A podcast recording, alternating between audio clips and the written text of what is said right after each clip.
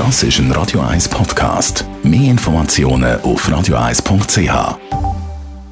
Hauseigentümerverband Schweiz. www.hev-schweiz.ch wir schauen die Wohngemeinschaft ein bisschen genauer an, also die klassische WG, wie man sie so kennt. Da wohnen mehrere Leute zusammen in einer Wohnung.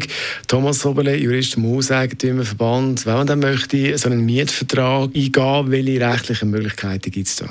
Also man hat äh, grundsätzlich zwei Möglichkeiten, wie man so ein Mietverhältnis äh, eingeht. Also die größere oder grösser verbreitete Möglichkeit ist die Solidarmiete. Das heißt, es sind dann mehrere äh, Partner von einer Wohngemeinschaft, alle im Hauptmietvertrag als Mieter aufgelistet.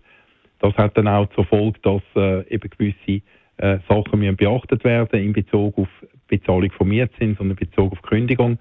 Eine andere Option ist, dass nicht alle äh, Mitglieder von einer WG in Mietvertrag eintreten, sondern dass vielleicht nur eine oder zwei Mieter vorhanden sind und die würden dann mit Erlaubnis vom Vermieter mit den anderen Mitgliedern von der WG Untermietverhältnis abschließen. Nehmen wir das nochmal auf mit der Solidarmiete, also da, wo alle unterschreiben. Was heisst denn das in der Praxis? Also das bedeutet, dass weil ja alle äh, Mitglieder von der WG im Mietvertrag aufgelistet sind, dass die äh, gegenüber dem Vermieter die gleichen Rechte und die gleichen Pflichten haben.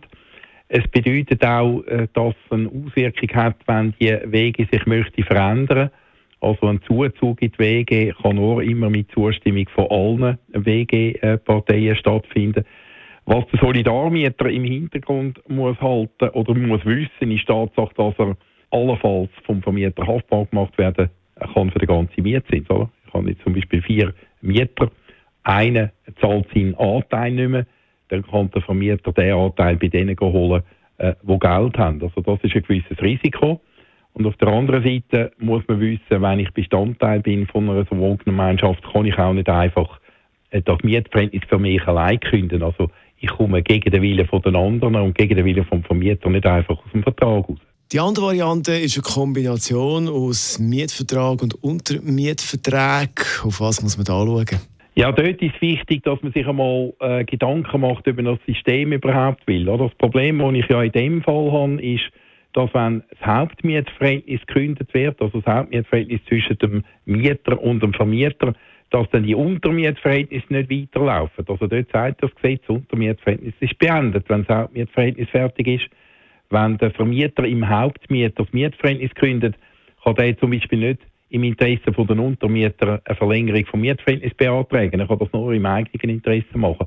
Also ein gewisses Risiko, äh, man hat den Vorteil als Untermieter, dass man nicht solidarisch für den Mietzins haftet, im Hauptvermieter gegenüber, dort ist man ja nicht im Vertrag, aber man hat das Risiko, dass wenn das Mietverhältnis beendet ist, dass man plötzlich auf der Straße steht, wenn Parteien nichts anderes vereinbart haben. Der Thomas Oberle ist Jurist vom Hauseigentümerverband zum Thema WG, Wohngemeinschaft und Mietvertrag.